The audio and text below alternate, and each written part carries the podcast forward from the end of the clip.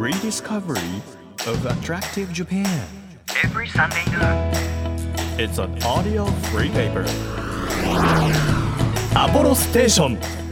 Drive Discovery Press. 8月28日日曜日時刻は12時となりましたアポロステーションドライブディスカバリープレス編集長のホラン千秋ですあのーまあ小学校から大学生の皆さん学生の皆さんたちはどうでしょう？もう宿題終わったんでしょうか？終わってなくてこんなラジオ聞いてる場合じゃないみたいな人もいるかもしれない。私もどちらかというとそういうタイプのあの生徒でした。だからね本当に計画通りにできる人っていいなっていうふうに思いますよね。最初に楽しむだけ楽しんじゃって最後の3日間ぐらいに地獄を見るっていうね。だいぶ親にも助けてもらいました。もう本当に。そして叱られました毎年言ってるじゃない。なんでもっと早くから始めないの。いや分かってんの。分かってんだけどできないのよっていうね。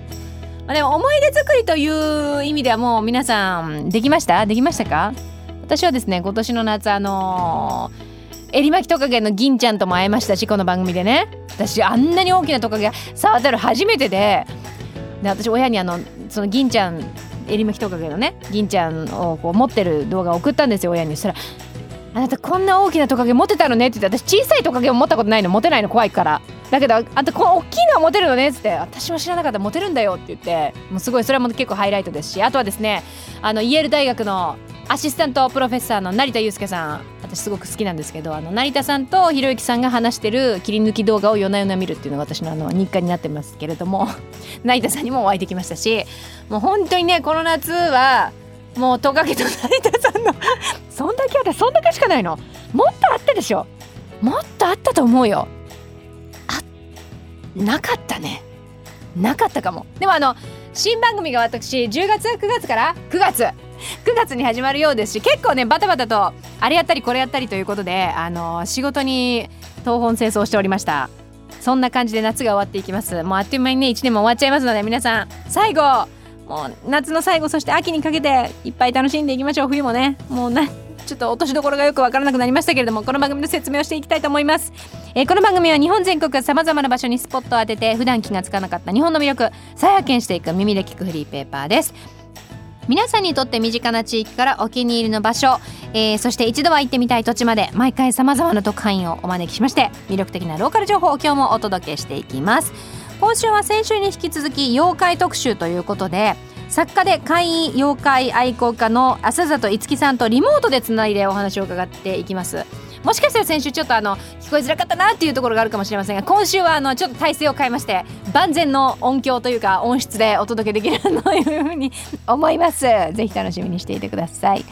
えー1ページ1ページ紙面をめくるように輝きあふれる日本各地の情報と素敵なドライブミュージックをお届けします。音のフリーペーパーアポロステーションドライブディスカバリープレス。今日もどうぞ最後までお付き合いください。アポロステーションドライブディスカバリープレス。この番組は、出光興産の提供でお送りします。耳で聞くフリーペーパーアポロステーションドライブディスカバリープレス。改めまして編集長のホラン千秋です。毎週個性あふれる特派員の方に来ていただきまして魅力あふれる世界をご紹介しているこの番組。今日は先週に引き続き妖怪特集でございます。作家で怪異妖怪愛好家の浅里樹さんとリモートでつないでお話を伺いますどうぞよろしくお願いいたしますよろしくお願いします。あの妖怪ってあの例えばその妖怪ウォッチですごい妖怪が大ブームになったり「ゲゲゲの鬼太郎」でこう妖怪が人気になったりこうサイクルがあると思うんですけど、だから妖怪が生まれやすいブームになるこうなんていうんだろう背景とかどんな時にいろんな人にこう妖怪が知られるようになるのかとか妖怪が生まれるのかっていうサイクルってあるんですか？そうですね。まあ根本的なこと言うと妖怪が生まれやすいのってあの平和な時代っていうのがあるんですけれども、えー、そうなんですね。どうしてですか？私あの妖怪ってこう記録したりあの創作したりするっていうのであの何かしらあのそういう食べ物につながるとかそういうわけじゃないので、はい。余裕がある時に生まれやすいっていうのはあるんですよね。どうしてもあの記録したりそう作ったりするのにも労力っていうかいろいろかかるので、はい。どうしても余裕がある時じゃないとそういうのができないっていうのもあるんですけれども。あーじゃあ切羽詰まってる時はあんまり生まれないんですねそうですもしかしたら生まれてるのかもしれないけどそれを記録する余裕がなかったりっていうのがあるんですよね。ああそうなんだでも言われてみれば確かに切羽詰まってる時により自分たちの生活を脅かすようなものを生まれたくないし出会いたくないですもんね。そうですどうしてもそういうのであの生きるだけで精一杯ってなるとなかなか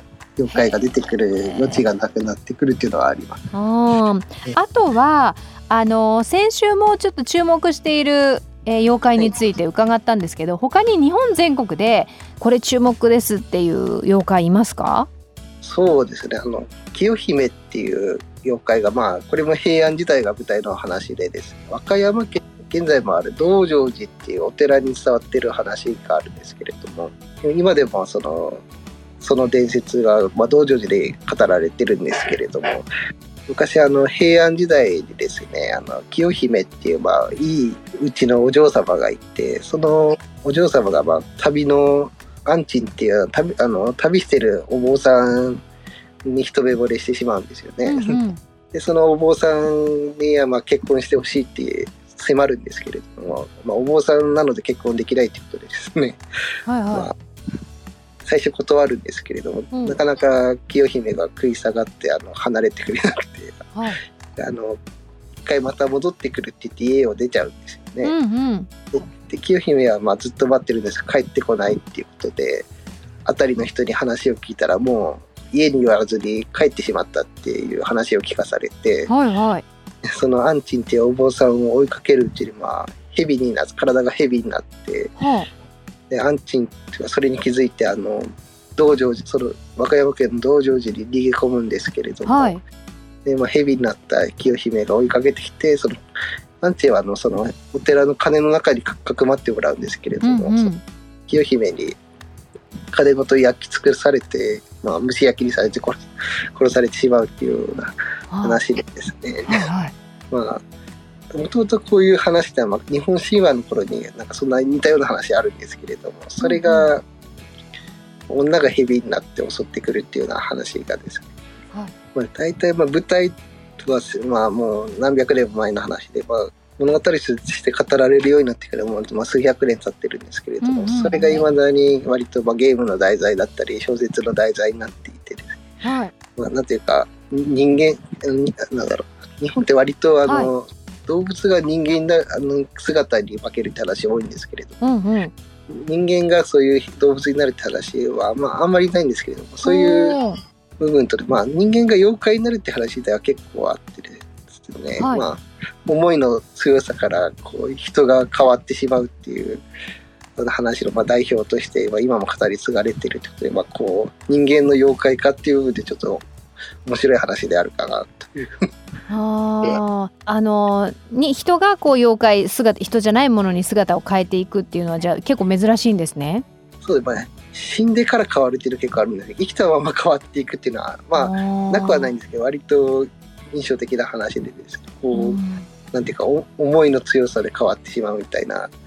のはですね割と、まあ、言ってしまえば、まあ、ストーカーみたいな話ではあるんですけど、はいはい。な地上のもつれからこう妖怪の話にみたいなことって結構ありますよね。そうですね。それこそまあ平安時代にあの夫に裏切られた話裏切られたからって言ってあの神様に祈って鬼になる女の人の話とかもあります。うんうんそういうなんていうかこう人間の変身譚というかですねこう今でも割とそういう物語ってありますけど、まあ、そういう古くからそういう人間がこう化け物に変わってしまうといううん語られて今でもちょっとそういうそのお寺が現存していてはい。その話を語り継いでるっていうのが割と面白いかなと。あ人のその思いの強さ例えばまあ愛情だったりそのなんていうんですかねなんかその人に対する思いみたいなものが強ければ強いほどそれが裏切られた時にもう相手をあのある意味こうん呪いたいというか妖怪の側からすると最高の方法ででもその襲われる方からすると最悪の方法で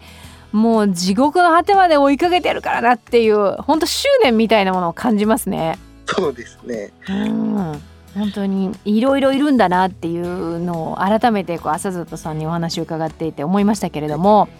あの浅里さんが出されている本でこう日本現代怪異辞典それから副読本も合わせてお読みいただきますとかなりあの深く細かく詳細に妖怪のことわかると思いますのでぜひぜひあの手に取っていただきたいです。ちょっと自由研究あの若干8月今日28日ですのであのもう切羽詰まって何したらいいかわからないというキッズはですね自由研究にもいいかもしれないということでぜひぜひ読んでいただきたいというふうに思います。ちょっとじゃあ笹里さんあの追っかけになっている本について伺いたいんですけれども、私の手元に今あるのは日本現代会辞典の副読本というものなんですが、これまでにどれくらいこのお書きになってるんですか？そうですね。えー日本現代会辞典が、まあ、最初なんですけれども、はい。その後、まあ世界現代会辞典っていうのが、まあ、うん副読本の後に一冊出ていて、はい。その後が北海道の海洋会辞典。おー地域別ですね一別ですね。でそれから今あの関東と、えー東北と近畿が出ている形で今合計4冊出ているんですけれど、ちょっとシリーズとして今地方別に8冊全8冊を予定しておりましてはいで今月、まあ、8月の26日ですねあの、はい最新作として中部地方編が発売となっております。私はあの立場的に北海道以外は監修なのであの書いてるのは別の人なんですけれども、はいはい。あの全シリーズは私関わっていきますので、まあ、はい。今後とも、あの中部と、まあ、残ってるのはあと四国と中国と九州なんですけれども結構まだありますね。それでまたあの興味のある方はちょっと、まあ、覗いてみていただければと思います。うん、確かにねあの皆さんの身近な地域のこの地域別編をご覧いただきますとよりこう地域に根ざした妖怪を集めることができるかもしれないですね。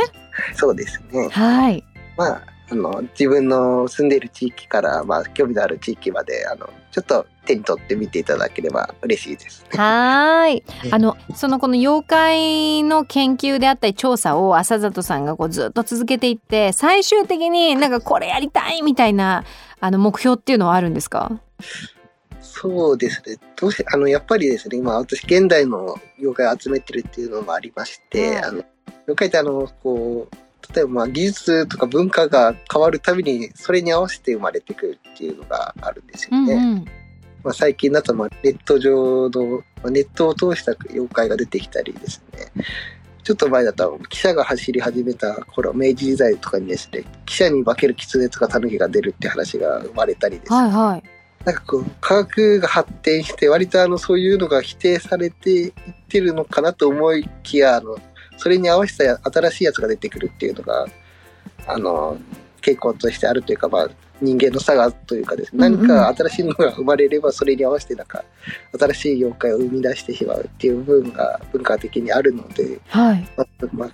過去のそうですね、まあ、今からまあ平成以前の妖怪を調べつつあの令和以降に生まれた妖怪も調べていって、まあ、その変遷をたどったりですね、まあう、ん。そういう形で、まあ、どういうこれからどんなあの技術とか文化の発展によってどんな妖怪が出てくるのかっていうのを、まあ、こう生きている限りちょっとまたあの集められればいいかなと思ってます。うん、その浅田さんがいつも言う妖怪を集めるっていう表現がまたいいですよね。ありがとうございます。あのーななんて言うんだろう妖怪について研究するとかその勉強するとかっていうんじゃなくて集めるっていう表現なんですね。そうですね。どっちかっていうと、そう、あの、いろんなのが出てくるので、いろんなのをこう、自分の懐に入れたいとういうか、ーんなるほどね。なるべく知っておきたいっていうのはありますね。ぜひあのラジオをお聞きの皆さんもですね身近なところにいる妖怪であったりあの遠くにいる妖怪でもいいですしあのぜひぜひ日本全国集めに行っていただきたいなというふうに思います。浅里さん先週と今週とあの妖怪についてどっぷりいろいろお話をあの聞かせてくれましてありがとうございます。ありがとうございました。はいということで、えー先週に引き続きですね今日は作家で怪異妖怪愛好家の浅里いつきさんにお話伺いました。ありがとうございました。ありがとうございました。東京 FM をキーステーションに全国38局ネットでお届けしているアポロステーションドライブディスカバリープレスお送りしたのは桑田佳祐で「いにしえの風吹く森」でしたこの番組ではドライブで聴いてほしい Spotify のオリジナルプレイリスト配信中です。DD プレス、アルファベットで、D、D、カタカナでプレスと検索していただきますと出てきますので、ぜひいいねしてドライブ中に聴いていただければというふうに思います。Apollo Station Drive Discovery Press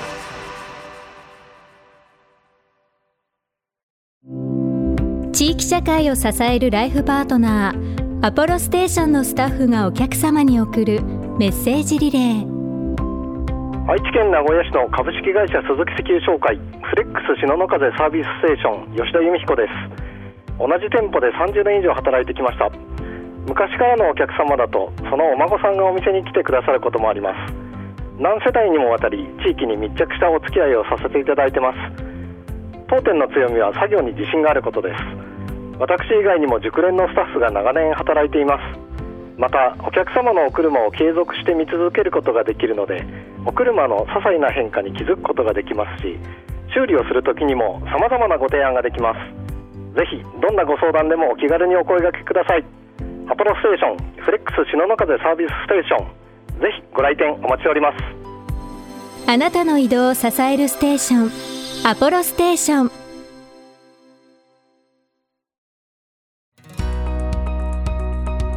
東京 FM からホラン千秋がお届けしてきましたアポロステーションドライブディスカバリープレス。今日は先週に引き続き妖怪特集ということで作家で怪異妖怪愛好家の浅里いつきさんとリモートでつないでお話を伺いました。妖怪ってこう集めるっていう表現がねすごい可愛くてなんかでも愛を感じますよね。ただこう調べて知識として自分の頭の中に蓄積していくんじゃなくてこう集めて懐に入れるって言ってました。もう可愛い。可愛い浅里さん。本当に浅里って何度も噛んだ私。すごい難しかった言うのでもね素敵なお名前で。あとはあの平和な時代にね生まれるっていうのがあの確かになっていう感じでしたよね。あの本当に大変な時代であったり苦しい時代というのはあのそれ以上にこう苦しいものっていうものをこう生むっていうやっぱエネルギーもそうでしょうし時間的な余裕もそうでしょうしっていうのがないんだなというふうに考えると妖怪がね流行ったりする時代はある意味あ平和なことなんだなっていうその裏返しなんだなっていうことを学びました。ぜひ皆さんも身近な妖怪集めてください。アポロステーションドライブディスカバリープレス。この番組では毎月テーマを設けてメッセージや写真を募集中です。今月のテーマは夏休みに行きたい場所行ってよかった場所。もう間もなく夏休み終わりますのでここよかったよっていうところを教えてください。情報を送ってくださった方の中から毎月3名様に番組セレクトのとっておきプレゼントを差し上げます。今月は和歌山県の高級梅干しセットです。紀州南高梅を作り続けて100年以上岩本食品プラム工房の最高級の大粒南高梅の梅干し蜂蜜梅よ昆布しそ漬け薄塩味梅のセット。3種類ですね、えー20個入りを3名様にプレゼントします。ぜひ欲しいという方はメッセージを添えて番組ホームページからご応募ください。また毎月注目のイラストレーターさんに書いていただいている番組ステッカーもプレゼント中です。今月はイラストレーターの島田司さんのデザインということで今月も素敵ですのでぜひぜひこれ今月のはゲットできるのは今週が最後のチャンスということになります。メッセージとともにお待ちしていますよ。そしてこの番組の番宣動画東京 FM の YouTube アカウントにアップされています。普段のね私のこう収録風景とかどんなあの魅力がこの番組に詰まっているのかとかあのご説明してますのでぜひ見ていただけると嬉しいです。日本全国さまざまな場所にスポットを当てて日本の魅力を再発見していく耳で聞くフリーペーパーアポロステーションドライブディスカバリープレス。宿題終わってないみんな頑張ってください。お相手は編集長のホラン千秋でした。バイバイ。アポロステーションドライブディスカバリープレスこの番組は出光興産の提供でお送りしました。